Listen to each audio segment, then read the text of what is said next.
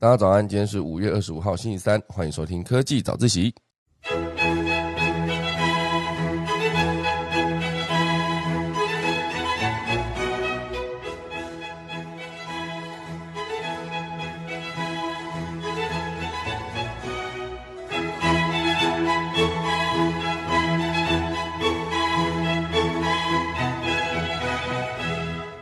好了，今天科技早自习要跟大家带来几则消息。第一则是印度，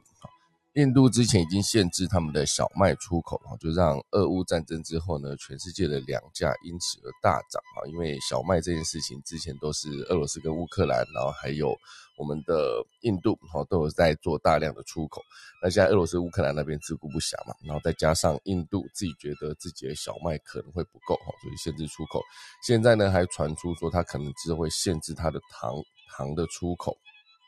这个之后有没有可能影响全世界的糖的问题呢？好，那另外一块当然还有就是关于肥料，哦，就是肥料就是呃比尔盖茨也投资的一个微生物制成的肥料到底是如何崛起？等下跟大家分享。第二大段呢会跟大家聊到，就是美军将开发 AI 舆情系统，啊，就是监控更多的言论。那这件事情它是有机会跟 AI 做一个结合，哈，这这一篇也会直接加上一个专访台大的一个 AI 领域的教授。第三大段呢会跟大家聊到，就是 Google，Google 街景已经满十五周年了，Google Maps，哈，那当它今天直接在呃线上有。街景的时候，它到底能够带来什么样的好的影响呢？等一下我们钟声过后就要开始今天的科技早自习喽。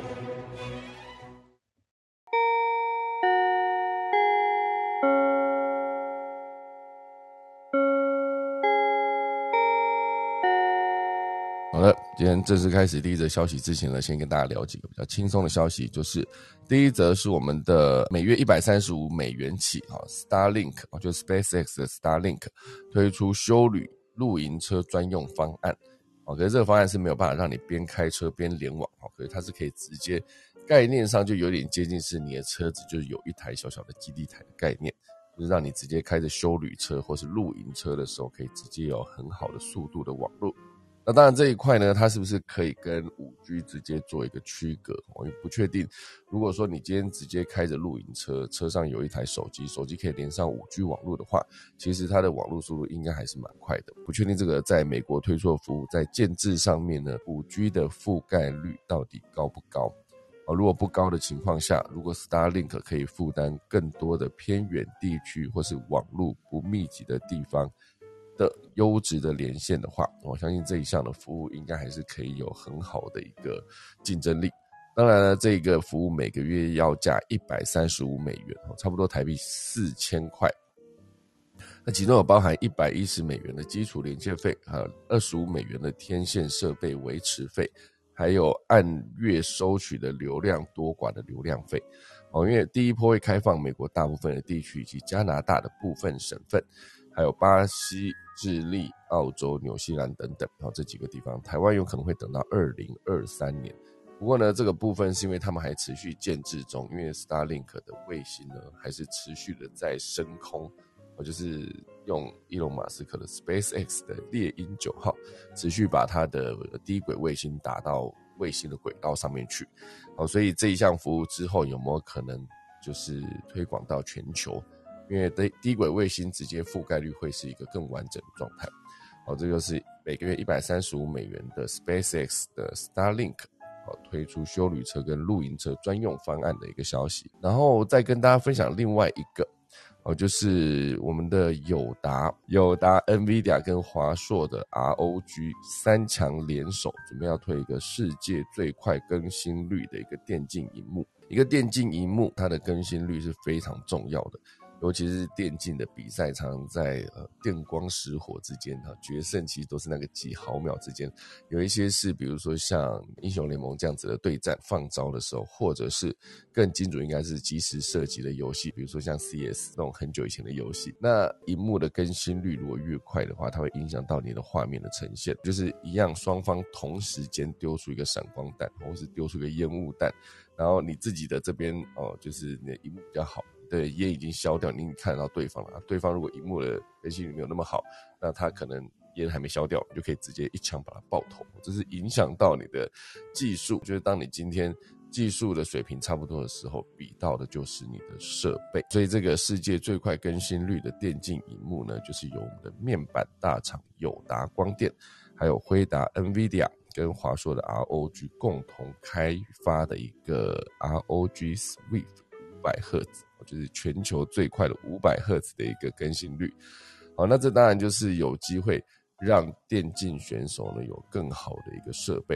好，这种低延迟高更新呢，主要就可以提高第一人称的射击精准度。不知道大家曾经有没有玩过 CS 这种即时射击的游戏？我自己曾经有玩过一段时间。那我永远记得我第一次玩的时候呢，那时候我还在念大学，是在一个战略高手，不知道有没有听过，他是一个网咖。我人生第一次到网咖，就是跟着我的同学，因为那时候我的同学是很喜欢玩 CS，然后他非常的强，几乎已经可以强到一个就是分区冠军的这种概念，他也真的有去比赛，非常的强。那我第一次跟着他去的时候，其实一票同学嘛，那我只是其中一个，然后我在现场就开始玩。那我玩的第一场比赛，我也根本不知道怎么玩了。那我的枪我也是随便选，因为我也不懂嘛。那我只是觉得说那边那个环境还不错，有些杂志可以看，有些漫画可以看，然后还可以上网。然后最重要的是它的那个饮料都是免费你喝，好像是一小时六十块，你就可以直接在那边坐着，然后继续喝你的饮料。好像有些吃的我有点忘了，总之就是饮料这件事是一定有。然后那时候玩的第一场比赛就是一开始我就移动到一个地方。然后那个关卡像是阿兹提克嘛，就是有上下层这样子，我就在下层，就走出来的时候在下层，然后也不知道去哪里，就往前移动这样。结果我那个很强的同学，他是我的对手，是另外一队，然后他要从二楼跳到一楼，然后他就跳到我的准心上面，对准准，他的头就在我的准心的正中间，我就开了一枪，然后就把他的头爆掉，然后我就我就想说哈，这样就已经 完成我的精准射击了嘛。然后那个被我爆头的，就是很厉害的同学，他也非常的惊讶，他就想说，我是不是很会玩，然后骗他说我没玩过这样。而事实上我并不是，我就是第一场就打那一个开的那一枪，就是就是干掉了一个人之后呢，当天的一整个三个小时，我就是出去就被打死，出去被打死，然后就一直在喝饮料的一个角色。哦，事实证明这种新手运可能只有一次。我永远记得我的射击游戏的体验就是这个，我就是开枪。就是干掉了一个我最强的一个同学，我就是几乎已经可以到了国手等级这个同学，只是真的刚好他就是掉到我的准心上，我根本不用瞄准，我只是花鼠按了一下，他就被我爆头了。所以总之呢，我是没有办法理解到就是一个低延迟、高更新哦，提高第一人称射击精准度的这种荧幕哦，对我那一种技术呃层面就是非常 weak 的一个。玩家来说，这样子它的影响其实应该是不大，就是它可能就是哦，很快烟幕烟幕弹的那个雾就散掉了哈，我可可能可以这样感觉。可是你就是说那个快的那零点几秒，能不能有机会让我去就是击败对方？这可能对我这种 菜鸟来说是没有用。以这种射击游戏来说，像之前我玩 Free Fire 也是手机的射击游戏，它其实也是有需求，就是如果你的手机的运算。或者你的荧幕，或是等等的硬体有做配合的话，它还是有机会让你在玩这款游戏的时候呢，能够更得心应手的可以打败敌人。哦，所以硬体的存在对于那些高阶的技术的电竞玩家来说还是很有帮助的。哦，所以总之呢，这就是他们三强联手推出的一个世界最快更新率的电竞荧幕。好，那第三个小小的新闻会跟大家分享，就是解封之后呢，我们的旅游会变得很贵。就是现在世界各国呢都已经逐渐松绑国境管制，解封之后呢，旅游会开始变得很贵哦。包括熊市也提出了六大调整，未来一年呢，团费可能会涨幅到三到五成哦。就是东京五万哦，欧美十万元起跳。这是什么原因呢？虽然现在很多的国家都已经，比如说像韩国也跟着日本的呃脚步哦，直接放宽了国境的管制。因为现在国境管制这件事情，就是原本啦，就是我们国内。很少人确诊哈，外国很多人确诊，所以我做了一个国境管制，然后你们不要来这边传染给我们国内的人。那如果是自己国内啊，平常韩国跟日本自己国内已经确诊一大堆人的时候，他已经没有在怕你外面的人进来传给我们。当然，我觉得最近看那个疫情的一些报道，有提到说，omicron 它其实变种的，呃，在世界各地的变种其实方向都不一样嘛，就是。种类都不一样，变种之后的影响的那些副作用，或是疫情的影响，病情都不太一样。那当然大体上来说都不是太重的重症，就是比之前的 Delta 病毒比起来，已经相对的轻症的比例比较高。所以像现阶段呢，如果台湾最爱的旅游目的地日本，如果计划六月松绑国境管制的话，台湾乐观的预估会在下半年开放国门。初期有可能是有限度的开放旅游，再逐渐达到出入境免隔离啊。所以雄狮旅游发言人呢就有表示说，面临全球的通膨，还有机票、交通、住宿成本全部增加，其实真的很多的东西都默默的在涨价，不知道大家有没有印象，感觉得到吗？就是以前一个肉松蛋饼可能是四十块，现在变四十五，然后如果你这样五百去点的话，它可能到五十六块，类似这样子，就是。越来越贵了哈，就是稍微点一点就会超过那个一九九的外送门槛，就不用外送费这样。所以根据新传媒的呃观光趋势报告，未来呢雄狮会做出六大调整，严格把关要求国外配合的导游。等等领队哈都必须接种两剂以上的疫苗。那在第二点就是用餐模式上呢，会采取个人套餐的方式，就比较不会再吃大桌菜。第三呢，为了防疫规范跟旅客需求，主要住宿将安排星级以上的一个品牌饭店。第四呢，因为考量疫情，哦，行程将安排尽量减少移动，并以户外大自然为主。比如说去野柳看女王头，那在户外，那它就会比那个。在一零一看那一个阻尼球来说，相对的染疫的风险是下降，好，因为毕竟一个在室外，一个在室内嘛。那第五呢，就是疫情后的出团规模将不再是过去三十到四十人的大型团客，而是改采二一到二六的精致小团。对我来说，二一到二六还是很大团呐，真正的小团可能是六个人吧。我始终觉得那种六个人或是四个人哦，我觉得在台湾是非常适合的。当然，我觉得那种团费一定更贵。我就是有一种车，我不知道大家知不知道，就是那种黑头的大的修旅，后面就是有四个位置，然后每一个位置都是很好坐的那种大张的沙发。我曾经坐过几次，我觉得那个位置真的是非常适合拿来到台湾旅游，因为车子不大啊，当然是跟那种小巴士或是中巴、大巴比起来，那种车子的移动一定是更方便，然后停车也是更方便的。到所有的定点的时候，就是你想想看，这个六个人的位置。哦，其实最前面左边当然就是司机嘛，前面右边可能是你的领队或者导游，导游是一个位置坐在最前面，然后后面就坐了四个人，哦，这很适合就是四个好朋友或者四个呃同学什么等等，你去直接坐这样子，我觉得在我印象中这是一个最好的旅游方式，因为他坐车绝对会比大巴舒服嘛，大巴是可能是一排四个位置那种，坐起来就是会觉得有点挤，然后如果你是坐那种呃。后面只有四个位置，每一个位置可能都很像飞机椅等级的那种舒适程度，有自己有自己的充电的那个一个插座，然后还有那个可以升降，或是有些甚至还直接包含了一个按摩功能等等。坐那种车子对我来说才算是真正的精致小团，因为你可以很随性的，就是问导游说，今天我们原本的行程这样，可是如果想要加一个什么，导游可以及时帮你安排。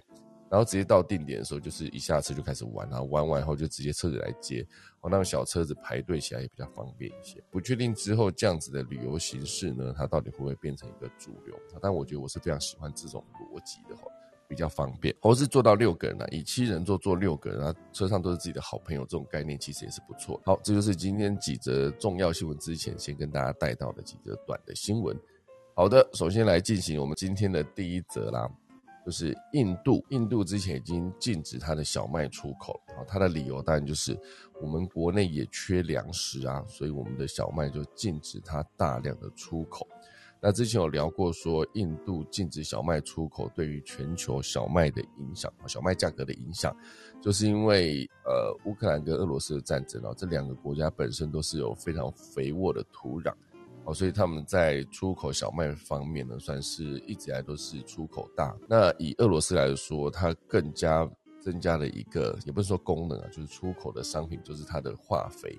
它的化肥呢，也影响了很多种植小麦大国的一个种植的效率。啊，比如说巴西，好像这一次呢，就是巴西本身其实也是跟印度、跟那个俄罗斯、乌克兰都是世界小麦的出口大国。可是因为它无法顺利的取得俄罗斯提供的一个化肥，所以导致它的小麦的产量也减产。然后再加上很多地方有极端气候，哦，所以你在种植小麦到收成的过程中，有可能遇到比如说洪灾、比如说旱灾等等，这全部都影响了小麦的生产。所以目前为止呢，小麦的生产在全世界，应该说小麦的出口，哦，在全世界都影响了各地的饮食习惯。像日本已经开始推行了以面代饭，讲错了，以饭代面。好，日本已经开始推行了以饭代面，就是吃稻米，哈，就是尽量减少吃小麦，因为小麦真的太贵。哦，你能想象现在所有做面包的之后全部都没有面包可以卖吗？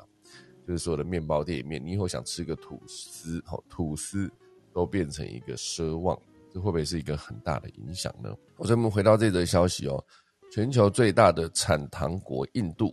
计划限制糖的出口，可能将本年度出口上限定在一千万吨。来避免他们国内的糖价飙涨，好，这将是印度六年以来呢首次针对糖的出口进行管制。这是路透社的报道。印度呢是全球最大的产糖国，也是第二大的出口国，仅次于巴西。那当然，巴西其实很多天然的资源也是非常的丰沛哦，所以很多的出口，包括小麦、包括糖啊，其实都是巴西出口都是占大宗。那当然，路透社在三月的时候就已经曾经报道，印度计划管制糖的出口，以抑制国内糖价，并确保供应稳定。然后再加上巴西也是糖产大减，还有高油价，也助长当地糖厂生产更多的蔗糖酒精，然后来推升全球的糖价走扬。那原本呢，印度是计划将糖的出口定在八百万吨。不过，因为估计产量会上修哦，所以政府后来决定让糖厂对全球市场增加销售糖的份额哦，所以印度的糖厂协会呢，就将产量从原先预估的三千一百万吨修正为三千五百五十万吨哦，所以政府在不补贴的情况下呢，印度糖厂目前签下二零二一到二零二二年年度契约的出口量大概就是八百五十万吨。哦，所以其中的七百一十万吨已经履约出货了。哦，所以本年度如果出口到了一千万吨之后呢，印度糖的储量，哦，在二零二二年二三年度开始到十月一号的时候，仍有六百万吨，就能够满足印度节庆时所需。哦，所以它的出口应该说从它的生产开始，这个数字开始往回推，然后到留下国内所需的量，然后最后才算是一个可以出口的一个量。因为很多时候呢，这种算是民生必需品啊，第一时间一定会先考虑自己国内的需求，所以这也是就像他之前停止小麦出口一样。当然，他停止小麦出口也是被世界各国抨击啊。不过，当然，印度官方他们还是有他们自己的说辞，就是他们也为了避免国内的民众没有小麦可以吃。当然，以印度来说，它很有可能在接下来几年内超越中国，成为一个世界人口最多的国家。我很难想象，因为印度它的人口密度如果跟中国比起来，中国人口密度在大城市区的时候已经非常密集了。可是印度相对起来，就是它的整个国土跟中国比起来的话，再加上它的人口如果真的超过中国的话，它的人口密度应该真的是比中国还要高哦。所以接下来它的所需要的粮食的需求一定是非常大量的。再加上它的糖哦，类似糖这种，它其实也算是一个民生必需品哦，所以。他们才会这么认真的去做一个管制哦，让接下来的出口减少，然后让国内的可以使用的糖类可以增加哦。这个是目前为止印度正在进行的一个任务。好，那当然讲到这个农作物呢，一定会讲到化肥嘛。哦，这个有另外一个就是化肥的价格也正在飙涨，飙涨概念当然是跟俄罗斯减少出口化肥也是有影响到，所以包括比尔盖茨也投资的一个用。呃，微生物制成的肥料，哈，这种到底是怎么样崛起的？哈，因为微生物制成的肥料，微生物其实严格说起来就是细菌啊。你平时最讨厌的细菌，呃，竟然可以解救粮食危机，哦，这只只要给细菌补充糖跟水，这些肉眼看不到的微生物呢，它就有机会变身为肥料，让土壤重返健康。哦，这个化学肥料的高价格呢，就鼓励了许多迟疑的农夫。踏出舒适圈，考虑新的生物肥料。哦，这是呃有一个爱荷华州的农夫叫做汉森告诉《华尔街日报》。所以这则报道是转载自《华尔街日报》。那目前为止，化肥到底有多缺呢？哦，主要就是归咎在俄罗斯跟乌克兰战争开打。那化肥是以氮肥为主，哈，就氮气，哈，就是一个气体那个气的上面加上底下一个盐，哦，那个氮气，氮肥为主，多以天然气合成氨气而来，哈，氮肥加就是以天然气合成氨气，好，所以俄罗斯作为全球最大的肥料出口国，原本就已经限制出口。好，再加上全球抵制，哦，所以全球的氮肥呢价格已经飙涨近五成，连带另外两种肥料，比如说磷肥哈，还有钾肥也都上涨了三成。哦，磷就是一个十旁边那个邻居的磷少掉一个儿字部，哦，那个磷啊，钾就是一个金在一个甲乙丙丁的钾，哈，就是磷肥跟钾肥也上涨了约三成。哦，所以以氮肥为呃主的这种，比如说天然气合成氨气。每产生一吨氨，哦，就是大约会产生两倍的二氧化碳，哦，那是农业高碳排的一个元凶之一，哦，所以呢，比起合成的化肥，天然的固氮细菌不但环保低碳，而且更便宜，哦，所以很多的农夫就开始认真的去思考这件事情，减少氮肥的用量，然后用了这个固态，就是说固氮细菌，哦，就是。更环保，那个产量还不减反增，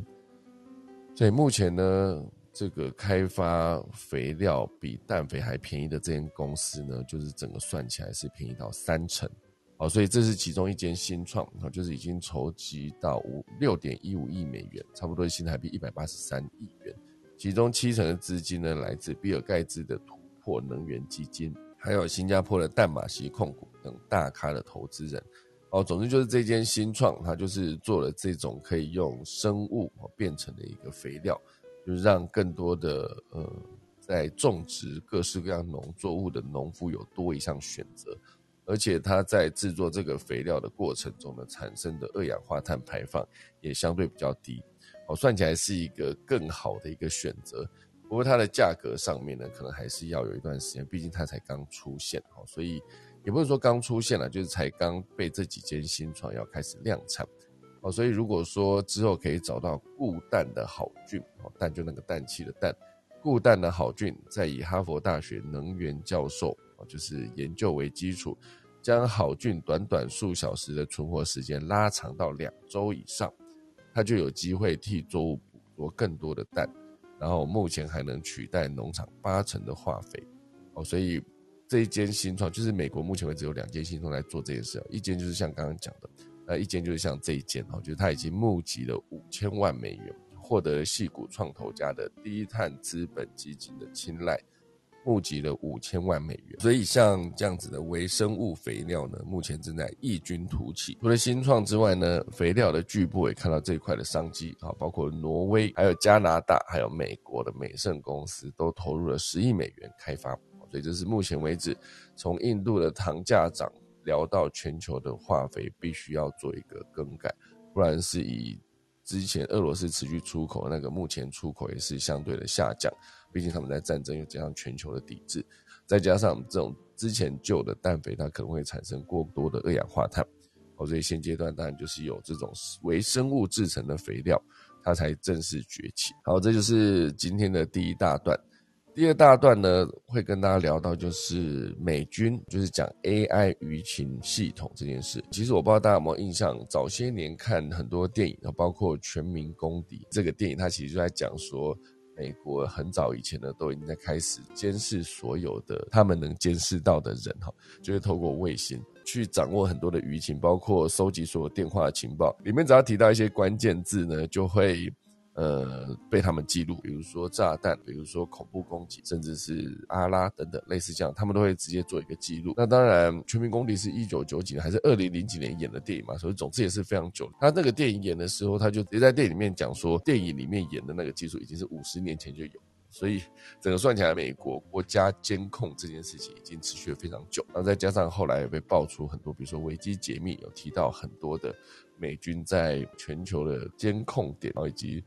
侵犯个人隐私这件事情上做了非常多的事，所以这个目前为止是美军的特种作战司令部近日接受媒体访问的时候有表示，特种部队计划开发一种可协助分析当地舆论的人工智慧系统，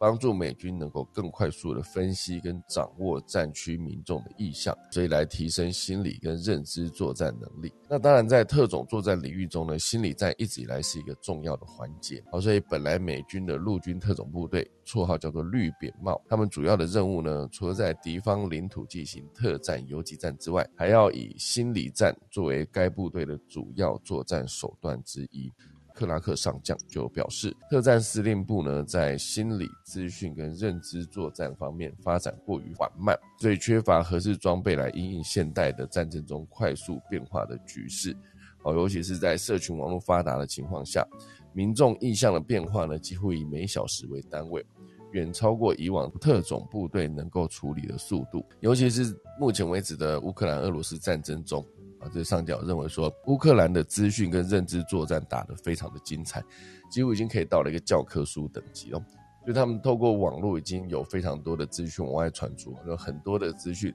即便后来被证实是夸大或是捏造，可是至少在第一时间往外传播的时候呢，所有人就会去判断说这件事情真的就是如乌克兰官方所说，我就把很多的对他们有利的资讯放大，然后对他们相对不利的资讯呢，就。不是把它变成一个主要的宣传的主轴，哦，所以这一个资讯跟认知作战，在这一次的乌克兰跟俄罗斯的战争中，其实很多的痕迹大家都可以看得很明显，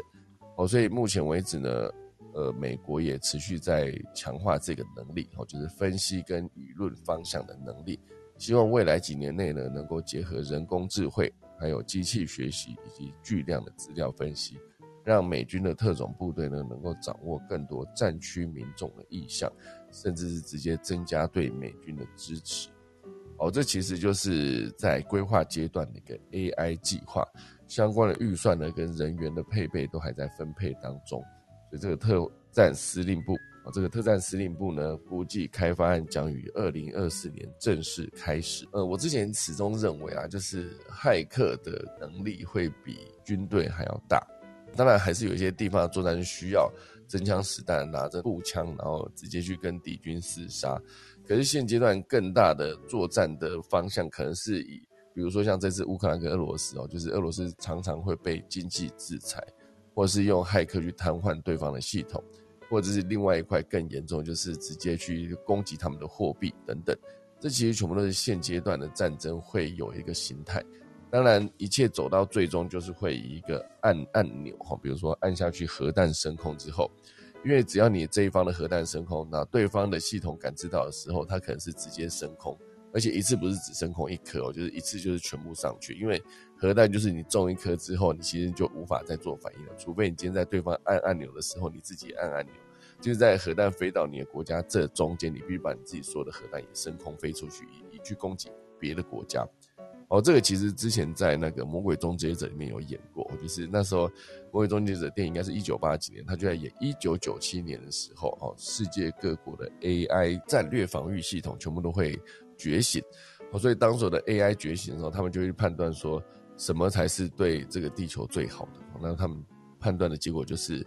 人类是地球最大的威胁，哈，包括我们的环境啊，包括所有的污染等等，还有包括人类彼此的互自相残杀这件事。因为毕竟人类有史以来这几千年的时候，没有战争的可能只有几百年啊，其他大概大部分几千年中间都有在战争，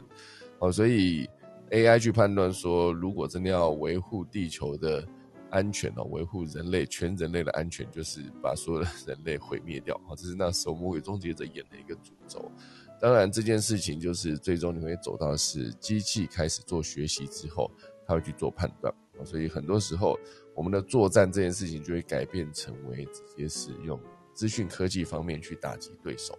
所以这个算是美国也走到了这一块，就是把 AI 结合了所有的战争过程中会遇到的问题。所以另外一块呢，关于 AI，其实还有另外一则，我觉得看了也蛮喜欢这则报道。它就是一个。TechCrunch 哦，就是啊，讲错了，TechOrange 科技报局里面的一个人工智慧专栏里面有一个专访台大资工系教授，题目是我们与钢铁人助理 Jarvis 的距离有多远？这个副教授就有认为说，他在 AI 的观察上面有非常多的思考的切入点。那这个老师的专业是自然语言处理，哦，简写是 NLP 来做切入。然后来让大家了解资工系究竟在解决什么样的问题。最重要的一个问题呢，就是让 AI 听得懂人话，就是自然语言处理。很多时候的自然语言处理呢，并不是就是一板一眼的，你讲什么他回什么。因为有些时候呢，在不同的情境下，同一句话可能会有不一样的意思。那这个东西就必须让 AI 去听得懂。有一个很经典的例子，就是它已经被写成一个好像让外国人搞不懂的中文，类似这样。就比如说，呃，从小到大。你都可以把呃一句话定义的，就是定义你当时的一个现况，就是喜欢上一个人。我不知道大家有没有听过这件事情哦？喜欢上一个人，喜欢上一个人，喜欢上一个人，喜欢上一个人，这是四个意境。这个就不用仔细的去解释，因为毕竟这个有你可以把那个逗点打在不一样的地方。喜欢上一个人呢，它就会变成一个不同的意思。有些时候重点是在上一个人，有些时候是在一个人，有些时候是上。然后一个人，有些时候是喜欢上一个人，好，类似这样子。好，它其实就是很好的例子，就是你在这六个字都是一模一样的情境下，你要如何让 AI 去判断说这个到底是现阶段讲这句话的主角，他到底是什么样的状态？哦，就是年轻的学生他喜欢上一个，就是他喜欢的隔壁班的同学，可能是男生，可能是女生，他就喜欢上了这个女生、男生这样。那你必须让 AI 了解说。在那个当下，他是喜欢隔壁班的同学。那以最后这个喜欢上一个人的四个阶段，到最后面，就是你已经走过情场的风风雨雨的时候，到最后你是喜欢上一个人的时候，就是我最喜欢的状况就是我一个人，旁边不要有人在那边啰嗦唠叨，我就是一个人可以自己去旅行、吃饭，可以去看电影等等，我我就是一个人做所有的事情就好了，不要再有其他人来干扰我。我觉得一样是喜欢上一个人，可是这个时候重点就放在一个人，所以。以 AI 让 AI 听得懂自然语言处理这件事情呢，就是必须要透过资料让机器自助学习，来理解人类的语言，并且进行适当的互动。目标当然就是希望机器能够比肩人类，好，甚至超越人类这个智能。哦，所以自然语言处理呢，它有很多的重点。哦，所以现阶段不知道大家有没有常常在讲，就是你看在跟 Siri 讲话的时候，Siri 就会告诉你说：“很抱歉，我听不懂你的意思。”或者是有些时候他会回答到另外一个，就是你不是你没有要问他这件事情，他就回错哈，所以你必须让 AI 是从听懂到回应。有些时候听懂，像我刚刚举的那个例子，他就必须针对前后文，必须针对语气。哦，所以如果你单纯只是丢这四丢这六个字给他，他可能会无法第一时间理解是你现在到底是什么状态。哦，所以如果说你要跟一个 AI 互动，我们通常都是透过语音或是文字来下指令。然后接着 AI 呢就会协助我们完成特定的任务。那这有四个环节必须要克服。哦，第一个是从语音辨识开始，然后到语义的理解，然后到对话的决策，然后到语言的生成。哦，这四个就是一个 AI 从听懂到回应必须克服的关卡。当然，第一阶段是你第必须先把那个语音辨识出来，就是接收你讲的话，然后语义理解就是翻译成 AI 能理解的指令。然后决定要如何处理指令，然后最后就是必须把他做的那个决策生成一段语言，然后来回应翻译成人类听得懂的声音或文字。而这所有的环节呢，在现阶段大数据运算底下，它都可以快速的完成。所以速度上不是问题，重点就是你给它的语言资料库到底有多完整，到这个 AI 可以轻易的就是理解你的指令，然后跟回应处理你的你想要它做的事情。这四个环节面都有非常复杂的问题要去解决，比如说语音辨识上，整个技术上通常都是将语音讯号直接转换成文字，让 AI 去理解。但在将音讯输入的过程中呢，你必须要排除掉我们口语中常说的 N、R、O 哈这几个赘字。哦，人常讲话的时候，其实会有一些赘字，哈，比如说我自己现在 每天在剪我的科技早起，我就发现我讲了非常多的吼，然后我在自己剪辑的时候就很痛苦，就很想把那个吼剪掉。我相信这件事情对 AI 理解上来说，就是多了这一些语助词，就无意义的语助词或是赘字，那你必须让 AI 了解这个东西是无意义的，或者是有些时候你会创造一些新的语言，比如说当你今天告诉 AI 说在台北市有一个台北车站，那他就知道台北车站是那个地方。那你今天突然跟他讲说带我去北车，他可能就第一时间不知道。如果你没有告诉他北车就是台北车站的简称的话，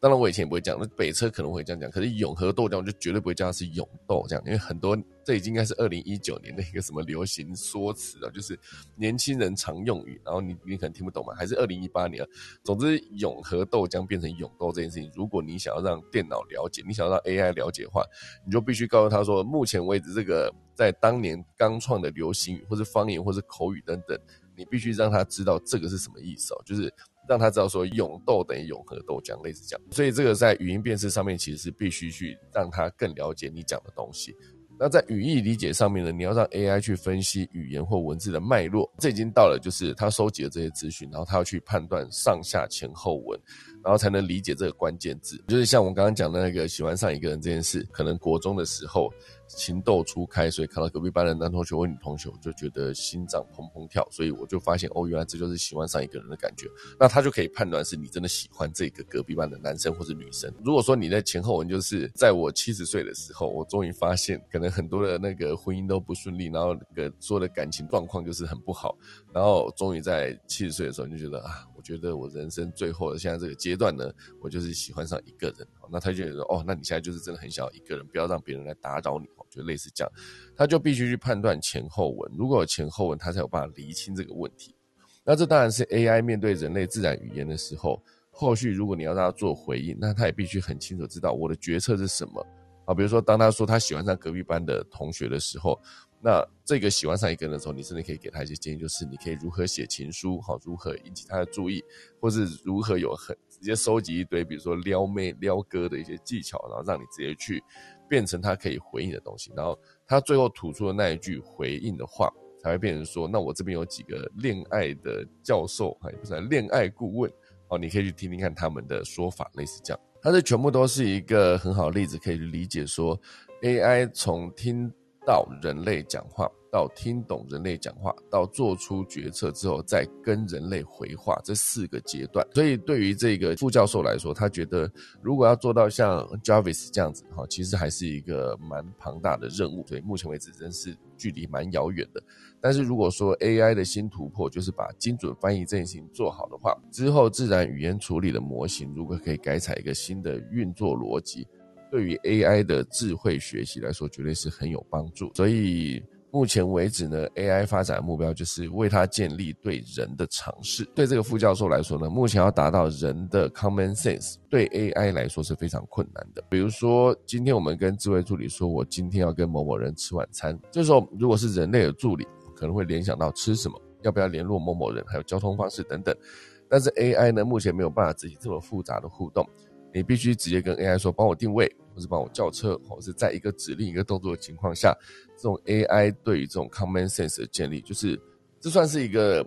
一件事情呢，比如说我今天要跟谁吃饭，那可能后续包括就是时间、地点，然后人哈，你要联络这个人，你要他几点时间，然后你要在哪一个餐厅等等，哦，这是一般人类助理可以做到的事。可如果之后你可以把那种智能助理告诉他说，我今天几点要，我今天几点要跟谁吃饭，然后他可以直接做到说，那我要再跟你 double check 吗？还是要直接帮你把餐厅的定位再做一个重复的确认等等。所以接下来呢，如果能够把这个 AI 做到一个完美的人类的工作辅具的话，它就是有机会减轻人类的工作量，因为 AI 呢，目前为止在各个领域，哈，比如说提供医生诊断的相关依据啦，或是直接做大量的运算，或是像之前 AI 可以直接透过大量运算，直接算出一个你要发射卫星的轨道等等，哦，这其实之前都是人类在做的事。大家有没有看过有一部电影，他就在演说 NASA 有一段时间有几个女性的工作人员。他们其实就是有色人种，非常优秀的数学家，在 NASA 奋斗成功的故事。因为他们在运算的过程中，他们能靠自己的脑力跟智慧，确实在最后一刻哦，就是让呃发射轨道得到一个正确的数字。就是那个运算是非常大量的工作，庞大的工作。好，所以如果可以透过 AI 去完成这件事情的话，那其实对于整个人类的工作情况来看，是会有更有帮助。哦，所以目前为止呢，这个。资工领域哦，瞬息万变，这是这个副教授最后访问的时候给大家的一个建议。呃，现在这个领域其实不止资工这个领域啦，所有的领域都是瞬息万变。你说电商圈、媒体圈，所有的内容全部都是在下一秒钟可能会有一个新的做法跑出来，你必须去适应。哦，所以我之前时常就会觉得说，所谓的新媒体它其实不存在，它其实永远都有更新的东西出来。你如果比如说我哈，我一旦离开传统的电视媒体，我在做现阶段在做的事情，其实每一刻都一直要前进跟去思考新的东西。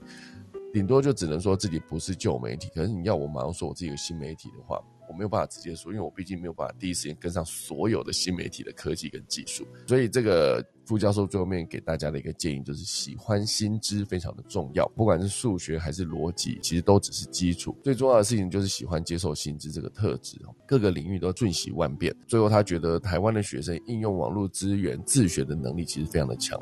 而外国的学生呢，则是勇于在课堂上跟老师提问并讨论，各有各的优点。其实我觉得在课堂上面跟老师提问跟讨论，应该也是渐渐的越来越多学生愿意做的事情。因为我小时候的，其实就会被认为是举手发问就是一个很丢脸的事情，或者是浪费全班学习时间。哦就不知道为什么这个观念会根深蒂固，可能很多家长都这样教吧。好，所以总之呢，大家都是应该要更拥抱新知新观念，所以每天早上来听科技早自习，诶，也是一件好事哦。好，那我们今天来进行到第三段喽。第三段讲的就是 Google 街景车，好，就是街景服务十五周年了。目前为止呢，Google 会推出新一代的街景相机以及浏览的新功能。这个服务已经十五年了，很难想象哦。它应该就是二零零三，哎不对，呃，二零零七年开始吧。二零零七年。好，目前为止呢，这个已经超过一百个国家累积了一亿啊一千七百亿哇这么多，累积了一千七百亿张图像。那这项服务呢，最初起源于 Google 创办人拉里·佩吉的一个构想。希望建构一个三百六十度的地图，好让使用者能够在个人装置上检视所选城市的街道风景。好，为了庆祝如此重要的日子，就十五周年嘛，Google 不仅为了街景服务推出三大全新功能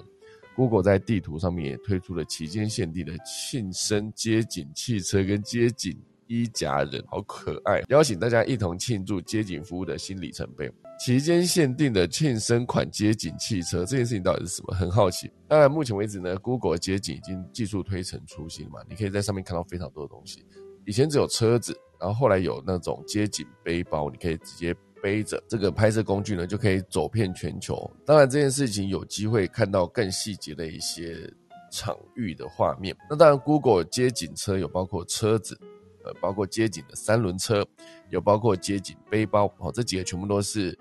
让这个街景可以更快速被拍摄记录的一个过程。那当然，过去一年呢，以 Google 街景服务的使用数据来看，台湾入列全球十大热搜国家的第八名，在亚洲地区仅次于印尼跟日本，而台北呢，也位于全球十大热搜城市的第八名。双双登上了世界上最多人造访的榜单，很多人喜欢透过街景来看台北，来台北逛逛。那当然，Google 街景服务这十五年来呢，做了非常多的事情，我觉得很多是让你会有一个更想持续使用这个街景服务的一个功能。当然，还有另外一个是 Google Earth 啊，我不知道大家有没有用过，就 Google Earth 它其实也可以是直接一点开就是一个地球，你可以直接点某个地方，所以就会直接到当地去参观的感觉。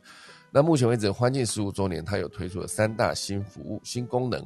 哦，就是第一大功能就是街景时光机，你可以在 Android 手机跟 iPhone 上面使用这个街景时光机，可以看到过去街景的样子，然后也看看到故乡惊喜的演变。那当然还有一个是新一代的街景相机，是涵盖街景车的所有功能，好，所以能够安装在所有车型上。新一代的街景相机。最后呢，就是 Google 街景服务能够将数十亿的街景影像融合，创造出全新的探索方式，也就是俗称的沉浸式实景功能。好，这个服务就可以让使用者在前往目的地之前呢，先从不同角度去欣赏这个景色。然后还能透过滑动时间轴的方式呢，观看不同时间的景色，包括天气、包括交通、包括当地交通的繁忙程度。这其实全部都算是一个即时导览的功能。你可以去看这个城市在下雨的时候是什么样子，你也可以看这个城市在晴天的时候是什么样子，看夕阳或看等等不同时间，早上的阳光是这样，晚上的夕阳是这样。它其实都是街景服务新推出的功能之一。那大家如果有兴趣的话，可以多多去看一下 Google Maps，好，就是它的街景服务。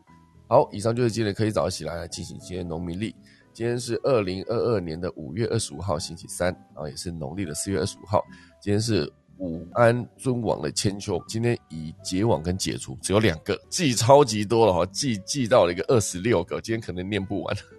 今天不是一个好日子嘛？是这样讲的意思吗？今天祭祭祀、祈福、求是、斋教、破土、伐木、驾马、做粮、纳畜、牧羊、开市、安基、经络、造车、安葬、树柱、修造、绝渠、穿井、入宅、安乡、上梁、迁徙、求医、动土、奇迹，全部都不宜，好吧？今天祭非常多啊。总之，就是今天可以早起准备来打下课钟喽。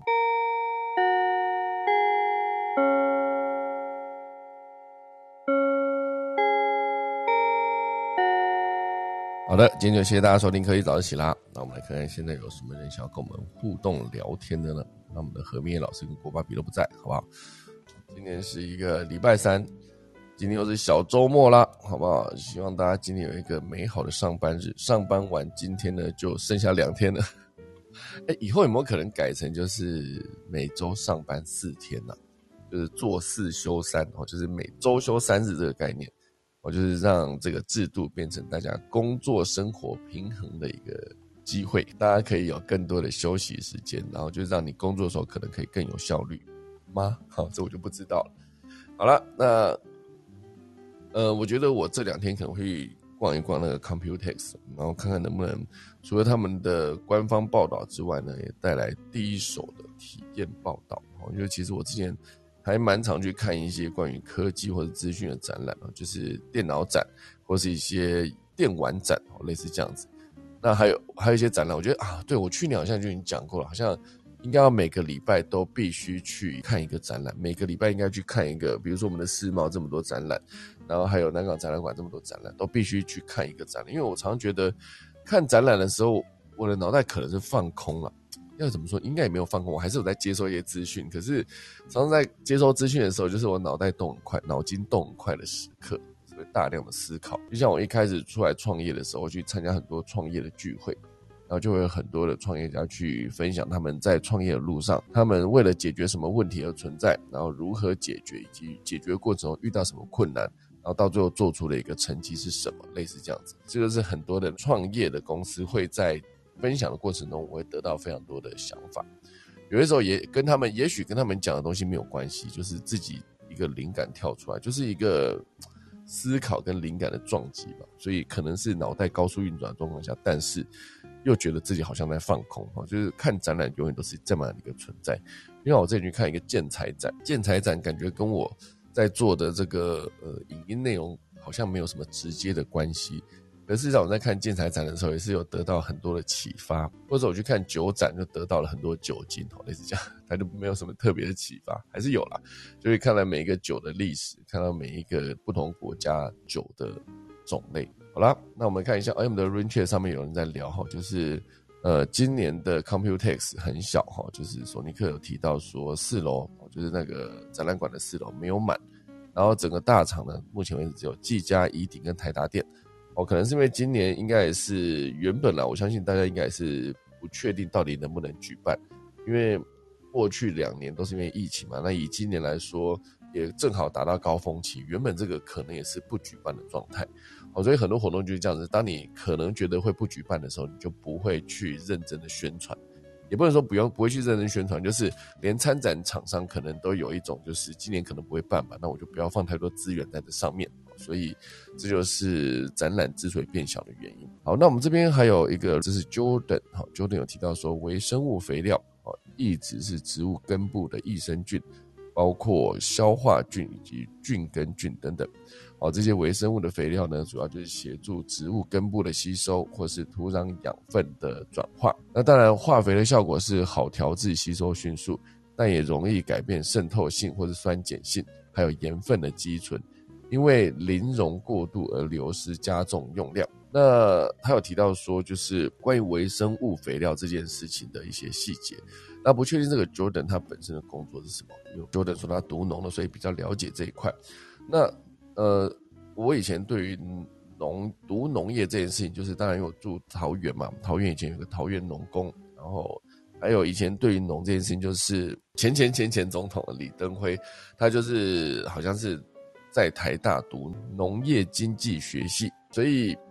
农业这件事情在之后应该会变成显学了哈。就是这个显学的概念，就是因为粮食绝对是未来兵家必争之地。虽然现在可能还没有这么深刻的体会跟感受，可是我相信未来在人口持续增加啊。虽然现在很多国家的人口都在负成长了，包括台湾，包括韩国。都在人口负成长，不过我觉得很多新兴的，呃，像是东南亚啊，目前为止人口红利还是非常高的几个国家，接下来人口增加速度只会越来越多，所以粮食的呃生产跟供应在未来绝对会是一个很大的议题。我就看到时候会不会真的就是全球极端气候影响作物，然后再加上一些战争等等的问题，会让所有的粮食变得更不够。好了，那我们以上就是今天的科技早自习啦，就是感谢大家今天来收听，然后现在时间来到八点七分，我要准备打一个下课钟喽。